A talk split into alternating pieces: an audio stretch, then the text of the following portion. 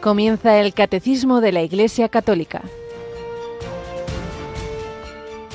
Un programa dirigido por el Padre Luis Fernando de Prada.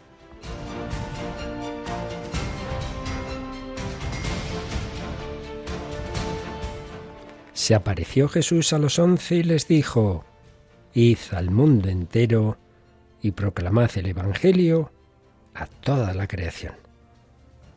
Después de hablarles el Señor Jesús fue llevado al cielo y se sentó a la derecha de Dios. Ellos se fueron a predicar por todas partes y el Señor cooperaba confirmando la palabra con las señales que los acompañaban. Alabado San Jesús, María y José, muy buenos días en este martes 25 de abril, fiesta del evangelista San Marcos colaborador de los apóstoles, muy especialmente de San Pedro, pero también de San Pablo, aunque en algún momento tuvieron sus diferencias, de su primo Bernabé, en fin, un personaje importante en ese primer cristianismo y uno de los que cumplió esta palabra con la que termina su propio evangelio. Hoy no hacemos una lectura continuada, sino precisamente de la fiesta de San Marcos, el final de San Marcos, el envío Id, id al mundo entero y proclamad el Evangelio toda la creación, un Evangelio, el de San Marcos, el más corto, y señalan los especialistas como va mostrando en dos partes del Evangelio las claves de quién es Jesús. La primera parte nos muestra que es el Mesías. Sí, eres el Mesías y culmina en esa, en esa confesión de San Pedro en Cesarea de Filipo. Tú eres el Mesías de Dios. Y la segunda parte es cuando el centurión dice verdaderamente este era hijo de Dios, no solo es Mesías, sino hijo de Dios, en definitiva, unido al Padre como Dios, como Dios de Dios, luz de luz. Bueno, pues este mensaje, este Evangelio de que Dios había bajado del cielo a la tierra para mostrarnos el camino, para reparar los pecados, para salvarnos, es decir, darnos la posibilidad de unirnos a Dios para toda la eternidad. Este mensaje se fue extendiendo por el mundo entero y llegó también a España, a todas sus regiones, a toda su tierra insular o peninsular. Y lo digo porque el fin de semana hemos estado en Menorca, en esa consagración episcopal, pues de un sucesor de los apóstoles, eh, Gerardo Villalón Gallín, que fue compañero eh, de estudios en Roma ya por los años 90 y era ha sido vicario general ya en varias ocasiones y administrador apostólico de Menorca y ahora ha sido consagrado obispo. Hemos tenido pues, unos encuentros muy bellos, por supuesto con él, con obispos y sacerdotes que, que también se han acercado allí a acompañarle, un hombre estupendo de, una gran caridad que nos ha tratado estupendamente, pero también queremos saludar a todos los voluntarios de Menorca, que ahí hace una labor extraordinaria, que nos han acogido estupendamente, y a los oyentes. Tuvimos un encuentro con oyentes y no olvido pues lo que me iban diciendo.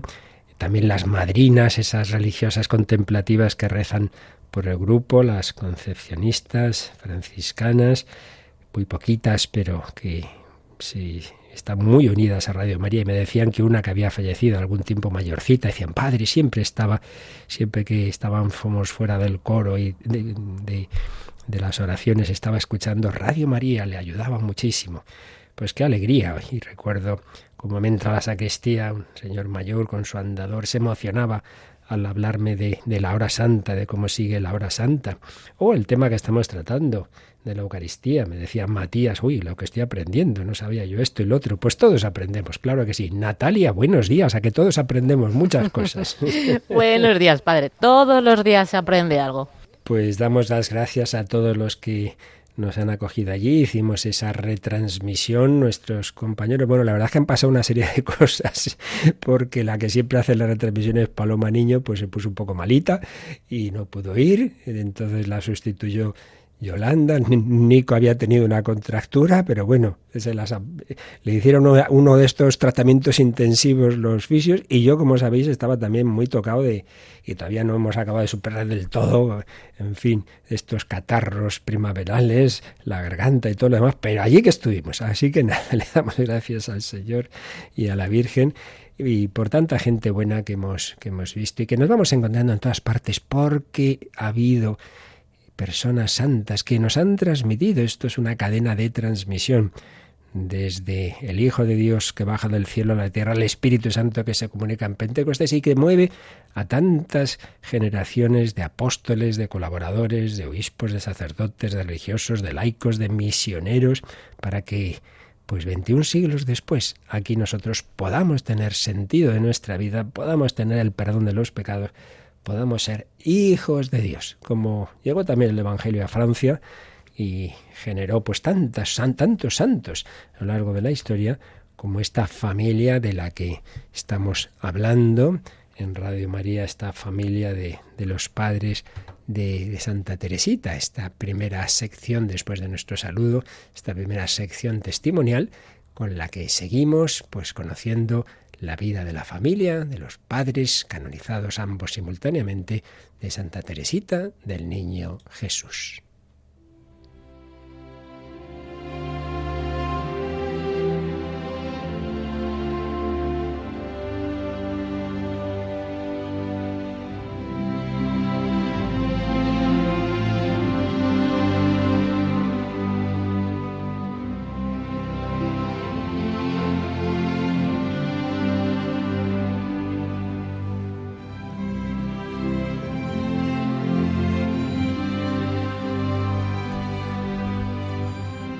Historia de una familia, una escuela de santidad.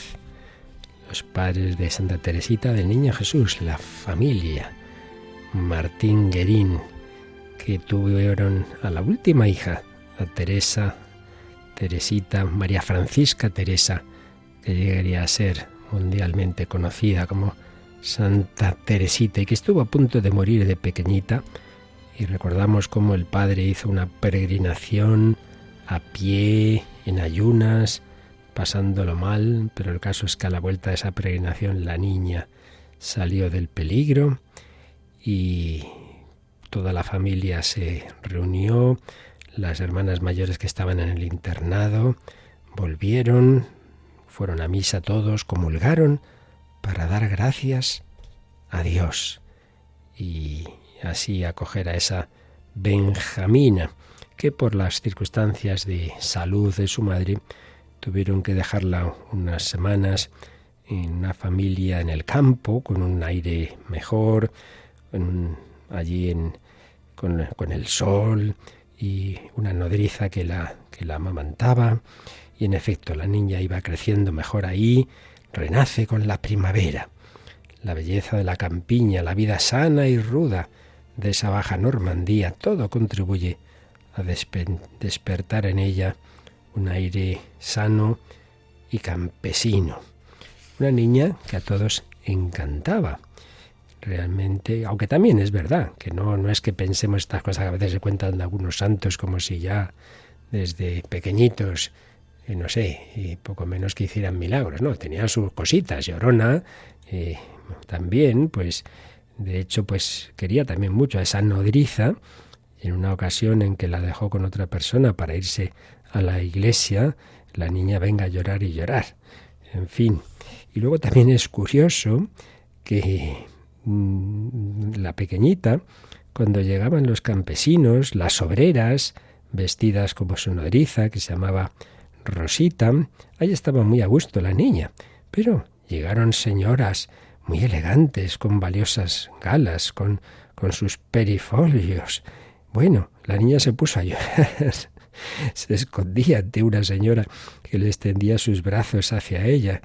Dice su madre, teme a las personas vestidas a la moda. Prefería a las, a las sencillas campesinas que iban pues más normalitas, que iban como su nodriza. Verdaderamente curioso. Allí se está tostando por el sol. Ahí la lleva su nodriza en carretilla por el campo, montada sobre fardos de hierba. Está tan a gusto. Y cuenta su madre respecto a, esta nodriza Rosita. Rosita asegura que no puede darse una niña más graciosa. Será sin duda muy gentil y bonita. De continuo está sonriendo. Mi Teresita anda sola desde el jueves. Tiene un carácter simpático, su sonrisa es tan amable. Bueno, pues el 2 de abril de 1874, la hijita que ya tenía 15 meses ya vuelve al hogar familiar. Es esa etapa de un primer adiestramiento, de una orientación de los instintos. Desde el principio hay que saber educar. Soltar las riendas a la naturaleza sería dejar que el niño se hiciera caprichoso.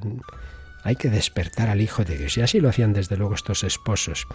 Nunca se desentendieron de la educación desde el primer instante. Este fruto, el postrero de su unión, les ha traído como una segunda juventud. Es el certificado máximo, escribe el padre Esteban José Piat, de su mutua dedicación, de su vida común. Es el espejo limpio donde se retratan los dos. Si la primera hija, María, evoca los rasgos paternales, si la segunda Paulina reproduce la fisonomía y personalidad de su madre, Teresita los sintetiza, tanto en lo físico como en lo moral. Parece gritarles con toda su alma unas palabras poéticas de Lamartine. Estáis fundidos en mí. Mirad, yo soy vosotros, vuestros rostros, vuestras voces, vuestras almas, vuestros pensamientos.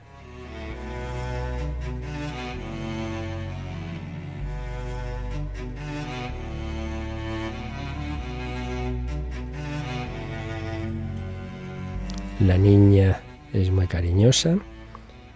Mm, dice así la madre a las hijas mayores que estaban internas. Ved a la nena que viene a abrazarme y acariciarme el rostro con su manecita. Bueno, poco interesada, se enamora de un alfiler. Esta pobre mimosa no quiere separarse. Está siempre junto a mí, va detrás de mí gozosa, sobre todo al jardín. Cuando me ausento, reniega por quedarse y llora tanto que esfuerza traérmela, ¿veis? Tenía, pues eso, un poco lloroncica. Esto sí que le, le pasó hasta que recibió una gracia especial años después, era muy sensible. El señor Martín, no digamos, está apasionado por la niña a la que llamaba ya su reina, su reinecita, y en ocasiones no deja de mimarla un poco, un poco. Y ya ha puesto para su distracción a la entrada del jardín un columpio, donde no teme que se balancee, siendo tan pequeña. Sin duda, una providencia particular velaba por la vida de la niña. De hecho, cuenta lo siguiente la madre. Ha ocurrido una aventura singular. Tengo costumbre de ir todos los días a la misa de las cinco y media de la mañana. No está mal, ¿verdad? No me atrevo a dejarla solas, pero viendo que nunca se despierta, me determiné un día a abandonarla. La acuesto en mi cama y acerco tanto la cuna que es imposible que se caiga. Pero un día me olvidé de aproximar la cuna. Llego y no encuentro a mi Teresita. Oigo un grito. Miro y la veo sentada sobre una silla que estaba cerca de la cama. Su cabecita descansaba sobre el travesaño y allí dormía con mala postura, pues estaba incómoda. No acabo de comprender cómo pudo ponerse sentada sobre esta silla. Di gracias a Dios al ver que no se había hecho mal alguno. Hubo una verdadera providencia, pues podía haberse caído. El ángel de la guarda estaba allí, y las almas del purgatorio, a quien todos los días yo rogaba por ella, la protegieron. Así me lo explico. Pues sí, mujer de fe, de devoción, mujer que creía en los ángeles, en la intercesión de todos nuestros hermanos. Ya Teresita, tan pequeñita, había aprendido a juntar las manos, a irse ante el sagrario, a balbucir un saludo al buen Jesús. Doña Celia renovaba con ella esta escena sublime. La mamá, inclinada sobre su hija, la envolvía y abrazaba para llevarla hacia el Señor de un solo arranque, como si quisiera transfundir su alma en la de su hijita y sumergirla en lo divino. Pues no lo olvidemos, la principal tarea de los padres cristianos es conducir a sus hijos hacia el cielo. Así lo hicieron Luis y Celia, ellos alcanzaron esa meta ayudando, guiando a sus hijas y a todos los demás que el Señor puso en su camino a llegar hacia el cielo. Pues damos gracias al Señor y pedimos que también nosotros, cada uno en su vocación, sepamos seguir ese camino al que estamos llamados.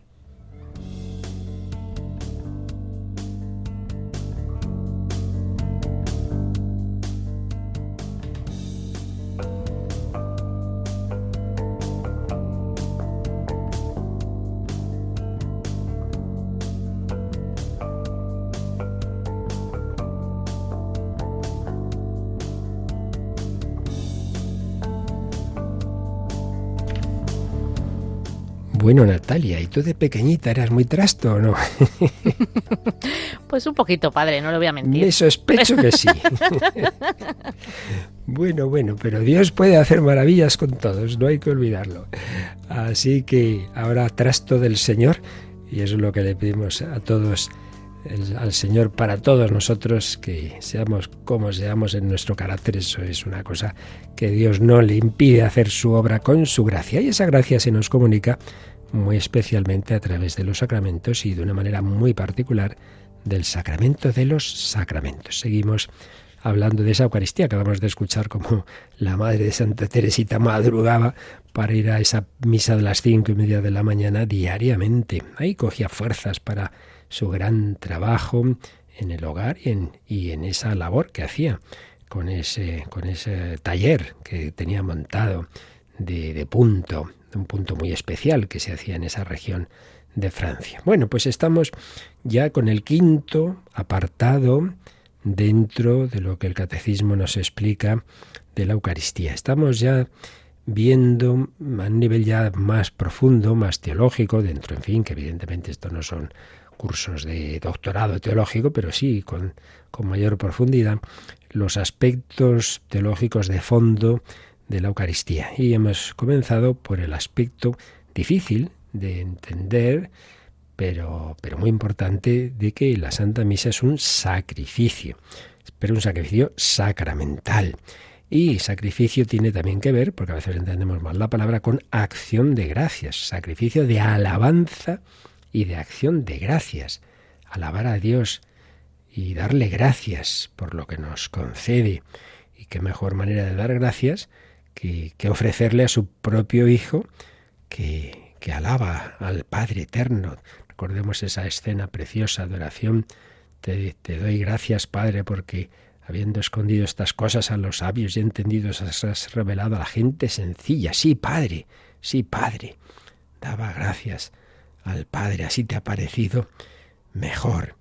Bueno, pues dar gracias. A veces las misas solo, pues voy a pedir, voy a pedir, hombre, Vete a dar gracias, que eso significa Eucaristía.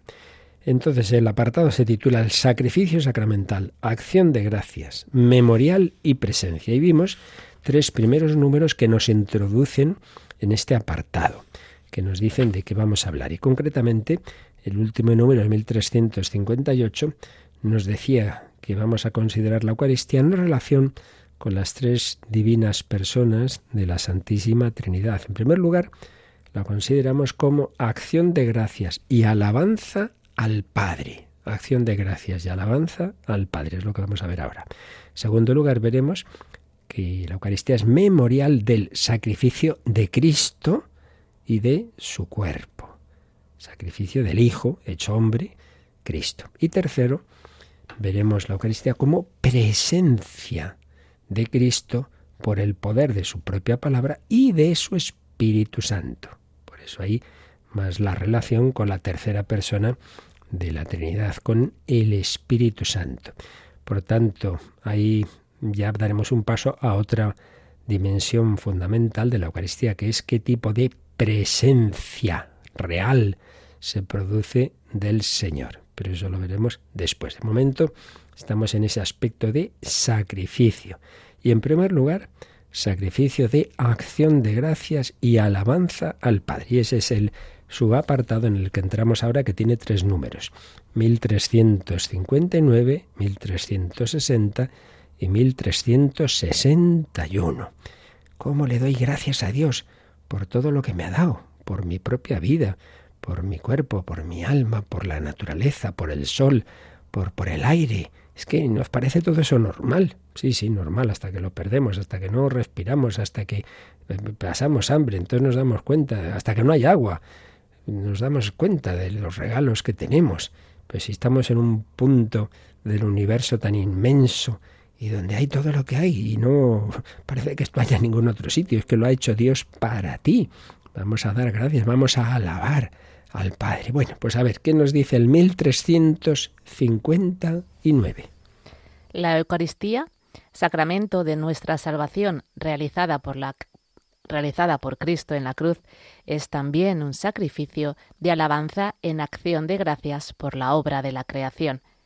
En el sacrificio eucarístico, toda la creación amada por Dios es presentada al Padre a través de la muerte y resurrección de Cristo. Por Cristo, la Iglesia puede ofrecer el sacrificio de alabanza en acción de gracias por todo lo que Dios ha hecho de bueno, de bello y de justo en la creación y en la humanidad. Pues la verdad es que es un número bien bello, bien bonito, bien profundo. Vamos a comentarlo un poquito. La Eucaristía, sacramento de nuestra salvación, realizada por Cristo en la cruz. Bueno, este inciso ya nos dice mucho. Es un sacramento, recordemos, un sacramento, algo que vemos, que oímos, un signo sensible, pero a la vez eficaz, es decir, que no es un mero eh, signo nuestro, un símbolo subjetivo de la humanidad. No, no, no, no. Es un signo que Dios ha establecido porque a través de lo que vemos se comunica lo que no vemos. La gracia de Dios, la comunicación del Espíritu Santo. Por eso dice sacramento de nuestra salvación. Porque el Espíritu Santo es el que nos une a Cristo y con Cristo y el Espíritu somos unidos al Padre. Esa es la salvación, unirse a Dios.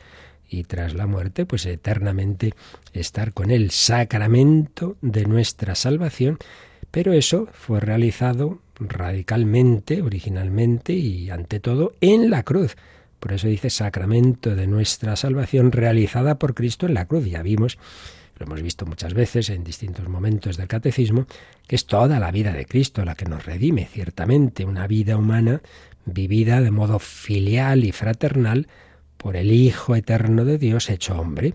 Pero es verdad que el culmen de esa vida humana es al final lo que llamamos el misterio pascual, porque donde más se manifiesta ese amor, esa, ese fiarse Jesús del Padre y ese amarnos a nosotros, es cuando es capaz de sufrir tremendamente la pasión, la muerte, el descenso al Seol y la resurrección. Es nuestra salvación realizada por Cristo en la cruz y resurrección. Bueno, pues eso de una manera misteriosa se, nos hace presente en la Eucaristía. Bien, eso es un inciso, porque dice la Eucaristía, sacramento de nuestra salvación realizada por Cristo en la cruz, es también, que es a lo que ahora nos vamos a referir, un sacrificio de alabanza en acción de gracias por la obra de la creación. A ver, aquí hay dos palabras muy parecidas, muy semejantes, pero con sus matices. Alabanza y acción de gracias. Entendemos más fácilmente acción de gracias. Claro, pues yo doy gracias a alguien que me ha dado algo. Dar gracias. Pues sí. Entonces nosotros con, la Eucaristía damos gracias al Padre por todo lo que nos ha dado, que es muchísimo. Y en concreto aquí dice por la obra de la creación. Claro, el primer regalo que Dios nos ha hecho antes de la redención es la creación. Si no existiéramos, si no tuviéramos vida, si no existiera este universo, si no, pues eso, pero ya lo demás no habría. Pero ese es el primer regalo. Dios nos ha creado y ha creado el mundo de cara a mayores regalos posteriores, pero ese es el primero, indudablemente. Sacrificio de alabanza en acción de gracias por la creación. Entonces, acción de gracias lo entendemos. Alabanza es parecido, pero no es exactamente igual. En la alabanza mm, no hay ese aspecto de yo te doy gracias por lo que tú me has dado a mí, sino simplemente porque tú eres Dios. Dios es, eso basta. Es que aparece en esa obrita preciosa de Eloy Leclerc sobre San Francisco, que se llama Sabiduría de un pobre. Ahí imagina un diálogo entre San Francisco y el hermano León, que está demasiado preocupado por sí mismo, yo no sé si no soy puro, y dice, mira, mira, tú déjate mirarte a ti, mira Dios, Dios es. Eso basta, Dios es. Te doy gracias porque tú eres Dios, Señor. Tú eres bondad, tú eres amor, tú eres belleza, tú eres. Dios es. Alabar a Dios, alabar al Señor por ser el quien es. Y tenemos esa preciosa oración en la misa dominical y, en los días de fiesta, que haríamos muy bien en meditarla. El Gloria in excelsis Deus, in excelsis Deo, por tu inmensa gloria te alabamos, te bendecimos, te adoramos, te glorificamos. ¿Veis? Son todo acciones, digamos, como desinteresadas, que nos vienen muy bien, porque siempre nos dirigimos a Dios para algo nuestro. Te adoramos, te alabamos, te bendecimos, te... Claro, te damos gracias también, no faltaría más. Y también te pedimos, pero, pero que no sea lo único. Por tu inmensa gloria te alabamos, te bendecimos, te adoramos, te damos gracias, Señor Dios Rey Celestial, Dios Padre Todopoderoso. ¿Veis? Eucaristía, acción de alabanza y de acción de gracias al Padre. ¿Qué más nos dice este número? En el sacrificio eucarístico toda la creación amada por Dios es presentada al Padre. Todo lo que existe, si existe es porque Dios lo ama. Si no, pues no existiría. O sea, no es que no es como en nuestro caso, ves a alguien y entonces ya luego lo conoces y lo quieres. No, aquí es al revés. Porque, porque, porque Dios ama es por lo que, por lo que existen las realidades. Entonces todo es amado, evidentemente no de la misma manera, no con la misma intensidad, una piedra que, que, una persona humana, y, no cualquier persona humana y la Virgen María. Eh, eso es obvio, pues las relaciones interpersonales nunca hay dos iguales. Pero todo es amado por Dios. Entonces, en el sacrificio eucarístico, toda la creación amada por Dios es presentada al Padre. ¿Y, ¿Y dónde la presentamos? Bueno, recordad, luego lo veremos, enseguida lo dice también el, este número, o el siguiente, es presentada a través de elementos de la creación. Porque ¿qué elementos materiales tenemos en la misa? El pan y el vino, claro. ¿Y el pan de dónde sale? ¿De un laboratorio? Pues no, sale del trigo y el trigo sale de la tierra, ¿no? Entonces el pan y el vino, pues lo mismo, mm, sale de, de, de la vid. Entonces eh, son elementos de la creación. En el sacrificio eucarístico toda la creación amada por Dios es presentada al Padre. Te presentamos el vino y el pan. Bendito sea Señor Dios del universo por este pan, fruto de la tierra y del trabajo del hombre que recibimos de tu generosidad y ahora te presentamos. Toda la creación amada por Dios es presentada al Padre a través de la muerte y resurrección de Cristo. ¿Quién es el sacerdote verdadero? El que está presentando al Padre estos dones como un signo de, de agradecimiento, de alabanza. Pues Jesús, el Hijo de Dios, es Él. Y claro, Él que, vale, esos son signos de la creación, pero son signos de algo mucho más fuerte. Y es que Él que ha entrado en nuestra creación, que ha asumido el cuerpo, que ha asumido la materia, el cuerpo humano está sintetizada, está pues la, lo que es la, los elementos materiales, ¿no? Bueno, pues en esa humanidad de Cristo, esa humanidad de Cristo ha muerto. Entonces ese, ese cuerpo, esa, esa, esa naturaleza humana ha sido instrumento, instrumento de, de amor extremo. Claro, si no se hubiera hecho hombre, hubiera sido imposible sufrir y morir, evidentemente. En su naturaleza divina, el Hijo no puede morir, como hombre sí, en su naturaleza humana. Entonces él presentó al Padre de manera cruenta su, su, vida. Y ahora eso se hace presente, y esto es lo que ya más adelante intentaremos explicar un poco, se hace presente de manera incruenta ese sacrificio. Pero sin excluir ese otro primer nivel básico, digamos, de los dones de Dios, que es la naturaleza creada. Por tanto, pan y vino. Pero presentados por aquel que ha entregado mucho más que elementos de la naturaleza, se ha entregado a sí mismo, ha entregado su propia vida. En el sacrificio eucarístico toda la creación amada por Dios es presentada al Padre a través de la muerte y resurrección de Cristo. Por Cristo, la Iglesia puede ofrecer el sacrificio de alabanza en acción de gracias. ¿Veis? Las dos cosas van unidas. Te alabamos a ti, Señor, te alabamos y te damos gracias por todo lo que Dios ha hecho de bueno, de bello y de justo en la creación y en la humanidad. Si es que no tenemos nada mejor para dirigirnos a Dios, para alabarle y para darle gracias que la Santa Misa. Porque ahí es el propio Jesucristo. Nosotros simplemente nos ponemos ahí, nos unimos a Él. El sacerdote actúa in persona Christi, pero no soy yo, es Cristo. Por eso nos revestimos, ponemos la casulla, etcétera, pues como para decir, no, que no soy don Pepito, ¿eh? que aquí es Cristo el que realmente está hablando al Padre. Por Cristo, la Iglesia puede ofrecer el sacrificio de alabanza en acción de gracias por todo lo que Dios ha hecho. Entonces tú ahí también dale gracias de todo lo que ha hecho en tu vida, de bueno, de bello, de justo. En la creación, los dones de nivel natural, de, de, la vida natural, del cuerpo, del alma, la cultura, el, el, alimento, en fin, todo lo, y por supuesto el, el, tiempo que Dios nos da, el sol, el aire, el agua, etcétera, lo que Dios ha hecho de bueno, de bello y de justo en la creación y en la humanidad. Y así lo hacía desde luego un gran santo que todos conocimos, por lo menos los que no hemos nacido muy recientemente, sino hace ya algunos años, como fue Juan Pablo II. Varias veces hemos leído algunos textos de la última encíclica que le escribió, ya muy malito, sobre la Eucaristía, precisamente, Eclesia de Eucaristía. En el número 8, fijaos en lo que nos decía mirando hacia atrás en su vida. Cuando pienso en la Eucaristía, mirando mi vida de sacerdote, de obispo y de sucesor de Pedro, me resulta espontáneo recordar tantos momentos y lugares en los que he tenido la gracia de celebrar la misa. Recuerdo la iglesia parroquial de Niegochik, o como se diga una palabra polaca, donde desempeñé mi primer encargo pastoral, la colegiata de San Florian en Cracovia, la catedral de Babel, la basílica de San Pedro y muchas basílicas e iglesias de Roma y del mundo entero. He podido celebrar la Santa Misa en capillas situadas en senderos de montaña, a orillas de los lagos, en las riberas del mar. La he celebrado sobre altares construidos en estadios, en las plazas de las ciudades. Estos escenarios tan variados de mis celebraciones eucarísticas me hacen experimentar intensamente su carácter universal y, por así decir, cósmico.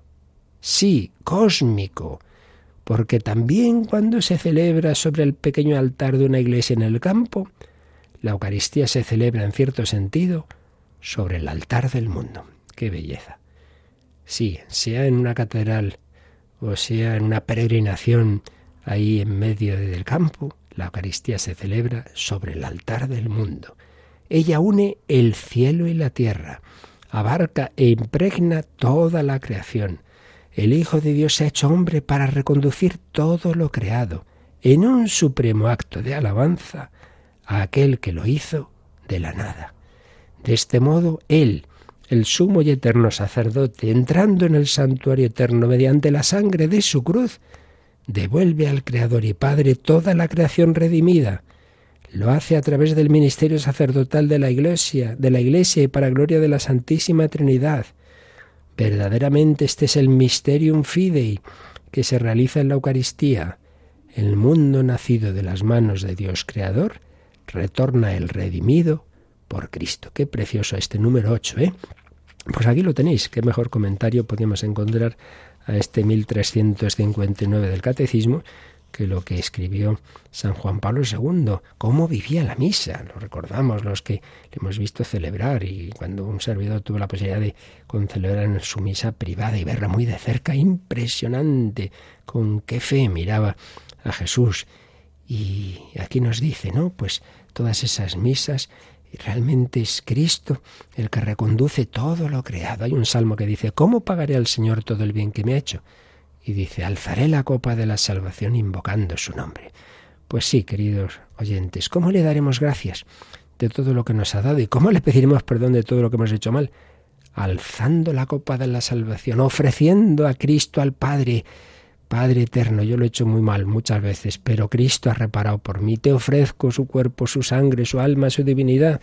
Te ofrezco este sacrificio. Él ha querido ponerse en mi lugar, Él ha querido pagar por mí.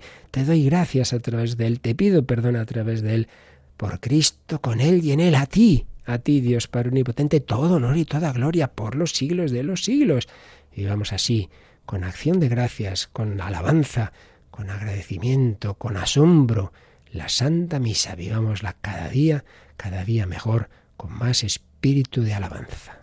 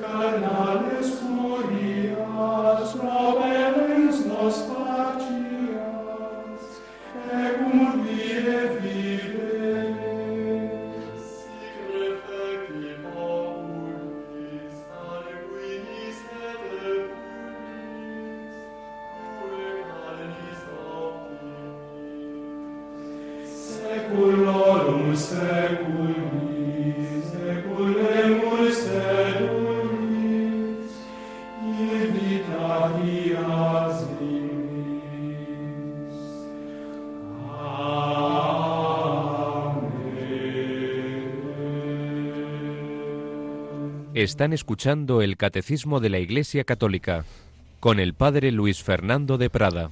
La Santa Misa, sacrificio de alabanza al Padre.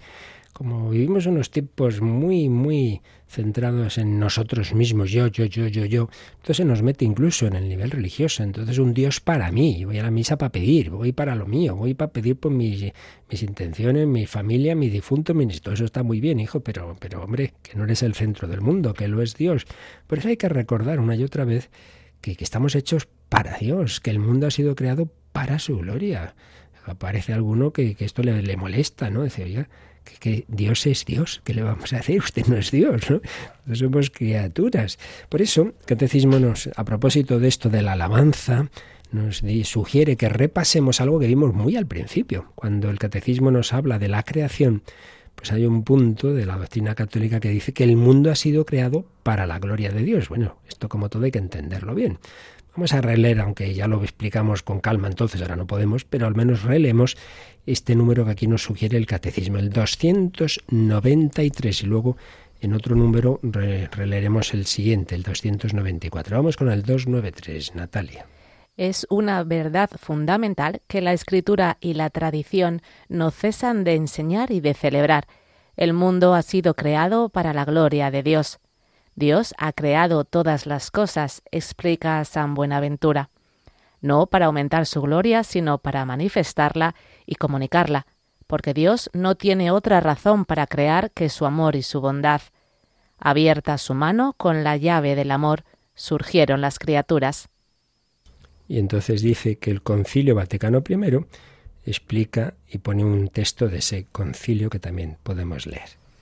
Solo el solo verdadero Dios, en su bondad y por su fuerza todopoderosa, no para aumentar su bienaventuranza ni para adquirirla, sino para manifestar su perfección por los bienes que otorga a sus criaturas con libérrimo designio, justamente desde el comienzo del tiempo, creó de la nada una y otra criatura.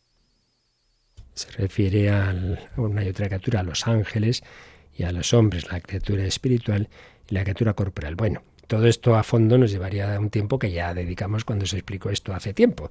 Siempre ya sabéis, cuando se trate de, de un tema que ya se vio, no hay más que mirar en nuestro podcast, buscar cuando se explicó el número 293, todo es facilito de encontrar en nuestra web y ahí veréis la explicación que en su momento hicimos. Ahora así en dos palabras. En primer lugar, quede claro eso, que Dios no puede tener otro un fin distinto a él, porque él es todo, él todo, él es el infinito. Entonces, si hubiera un fin distinto a él significaría que Dios está en función de otro ser, de otra persona, eso es imposible, porque Dios es el origen, el absoluto, el entonces no puede tener otro fin distinto. Pero ojo, esto hay que entenderlo bien, porque ha habido algún filósofo moderno, o más de uno, como que veían en esto una especie de egoísmo de Dios. pero qué tontería está usted diciendo.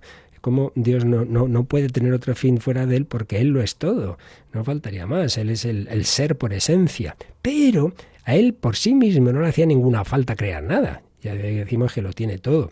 Entonces, si crea es precisamente para manifestar y comunicar su ser, su vida. Por eso dice, crea no para aumentar su gloria, sino para manifestarla y comunicarla. Su gloria en el fondo es su ser, el resplandor de su ser. Entonces, ese ser suyo que es que es belleza, que es bondad, que es verdad, que es felicidad en definitiva, lo quiere comunicar. Por eso dice esta frase tan bonita que es una cita de Santo Tomás de Aquino, abierta su mano con la llave del amor, surgieron las criaturas. Entonces Dios nos da a comunicar a, los, a todos los seres en distinto grado, pero desde luego a los ángeles y a los hombres, nos da a comunicar esa vida divina suya. Entonces realmente, por un lado, eso es manifestación de su gloria y nosotros estamos llamados a, a reconocerlo y a glorificarlo porque nos hiciste, Señor, para ti. Estamos hechos por Dios y para Dios como todo. Todo está en función de Dios, pero a su vez Dios lo que hace es darnos el regalo de su felicidad. En ese sentido, por amor, si podríamos decir como que Dios está en función nuestra, pero precisamente por, por esa condescendencia, por ese amor suyo, eh, nos regala que yo pueda ser feliz precisamente cumpliendo mi ser, mi destino, que es eh, amarle a Él, tenerle a Él por centro de mi vida. En fin, ya digo que aquí entramos en temas muy hondos y profundos y que esto pues ya lo vimos en su momento, pero bueno, aquí lo recordamos a propósito de que en la misa no vayamos con un espíritu egocéntrico, ¿eh? que es el momento de alabar a Dios, de adorarle, de glorificarle. Insisto en que para ello pues ese texto del, Gloria in excelsis Deo nos viene muy bien. Por tu inmensa gloria te alabamos, te bendecimos, te adoramos. También el por Cristo con Él y en Él a ti, a ti, Dios Padre, todo honor y toda gloria. Que, que tengamos ese espíritu. ¿Cómo pagaré al Señor todo el bien que me ha hecho?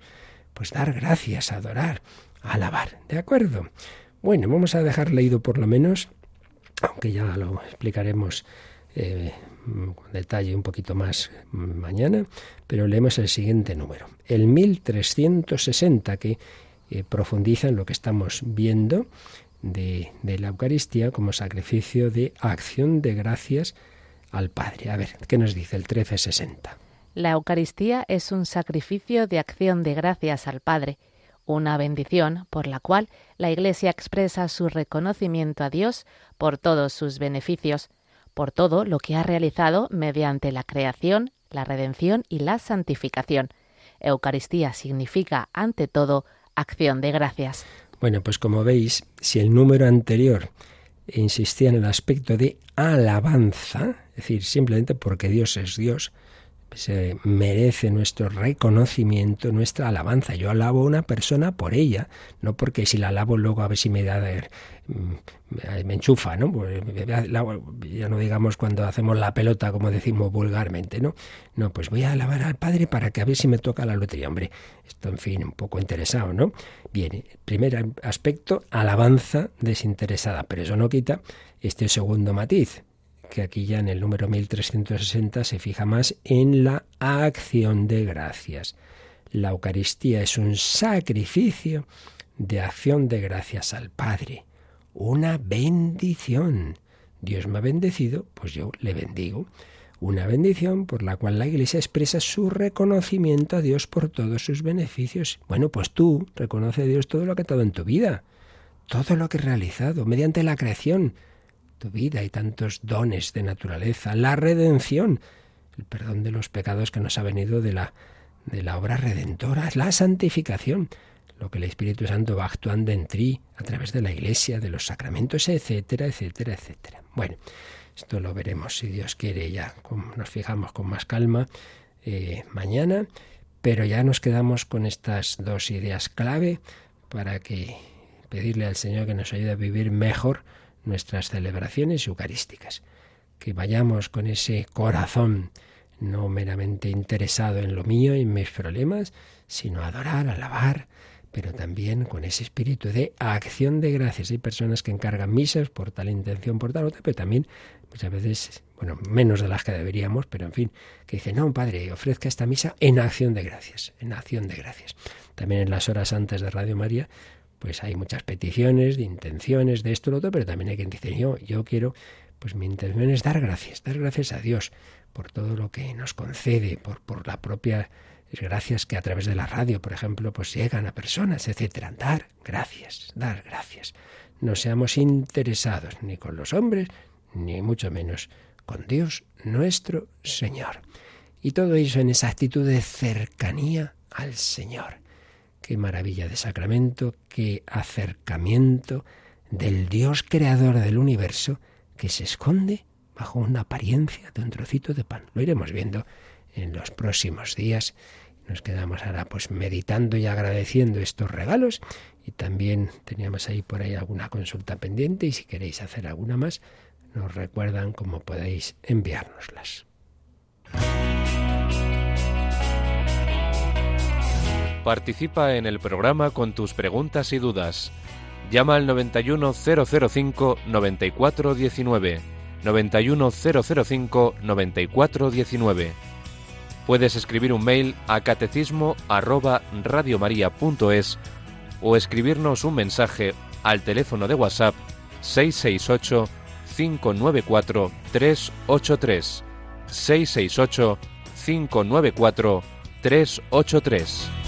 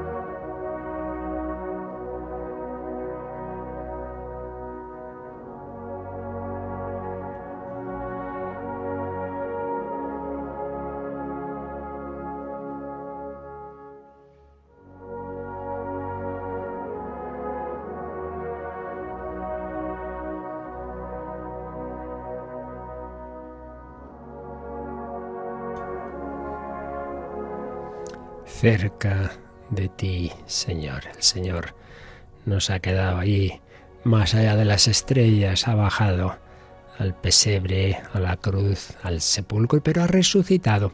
Y nos preguntaba Julio, pues por algo, pues que en fin, que nunca sabremos explicar muy bien en esta vida.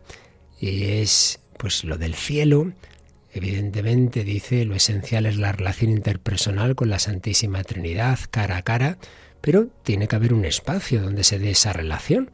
En este universo ya tenemos una relación interpersonal con la Trinidad en mayor o menor grado, según la entrega de cada uno exactamente, pero ubicada en un espacio-tiempo. Cristo nuestra y nuestra Madre son materia espiritualizada, pero materia. La materia necesita un espacio donde ser contenida. Bueno, vamos a ver. La materia en nuestras circunstancias de este mundo, pues claro, tiene unas leyes, pero es que esas leyes han quedado superadas por la resurrección.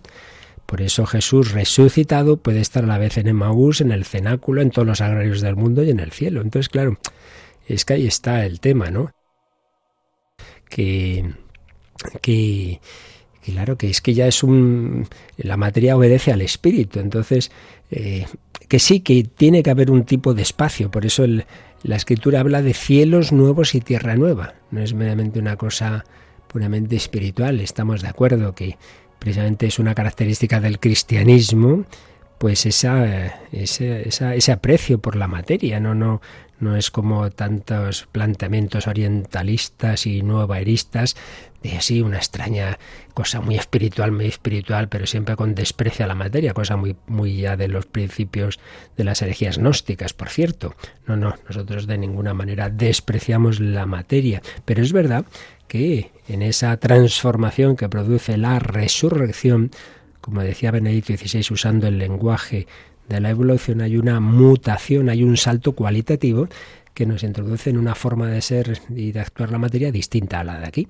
Entonces, claro, como aquí no, podemos funcionar sin esas categorías espaciotemporales, no sabemos imaginar cómo será en esas otras circunstancias, pero sí sabemos que Cristo resucitado, repito, no estaba sujeto, podía atravesar las paredes, no estaba ni está, y puede estar a la vez en muchos sitios, etcétera, etcétera. Por tanto, mejor es no dar muchas vueltas a la cabeza estas cosas y simplemente saber eso, que por un lado la materia no desaparece, que queda transformada, que queda espiritualizada, que en efecto habrá un, cierto tipo de espacio, la nueva Jerusalén, los cielos nuevos, la tierra nueva, pero no explicar detalles cómo será, pues no podemos, eso ya nos, nos supera, ¿no?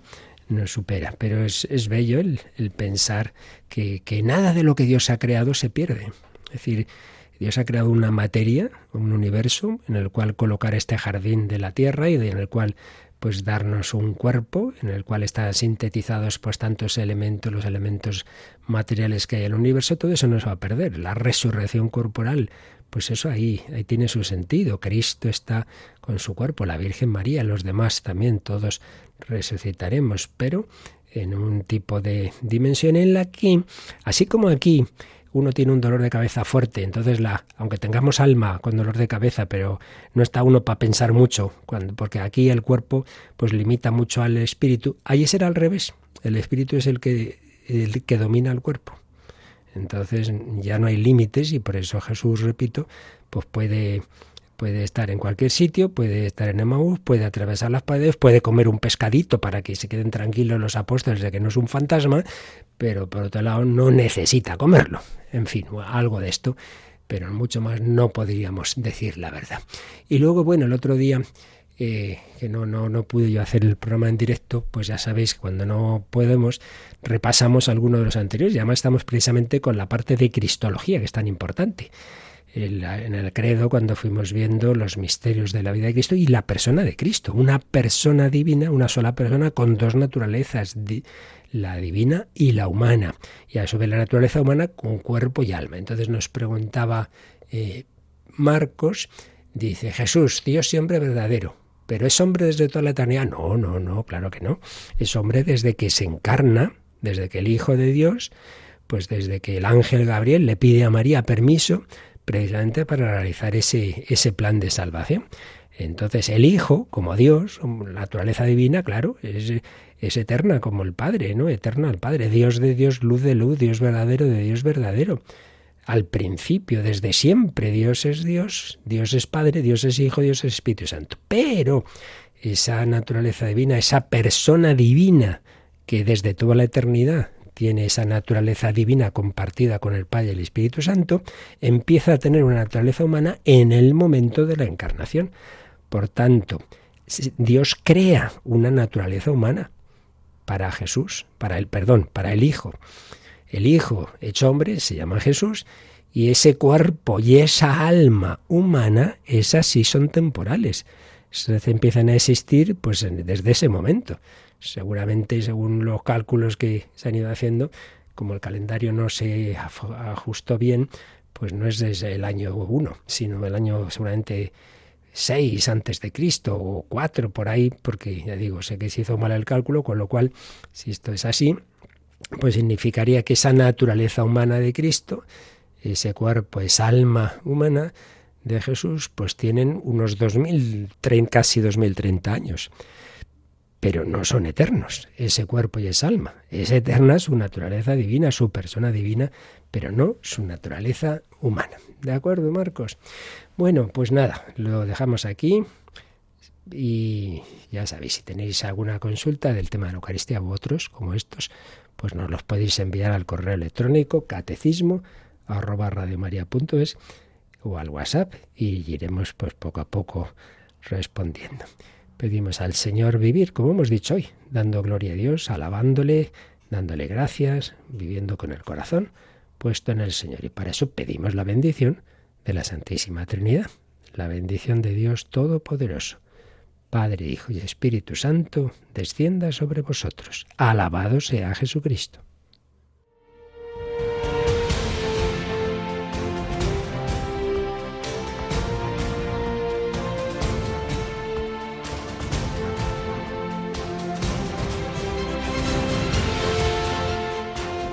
Han escuchado en Radio María el Catecismo de la Iglesia Católica, un programa dirigido por el Padre Luis Fernando de Prada.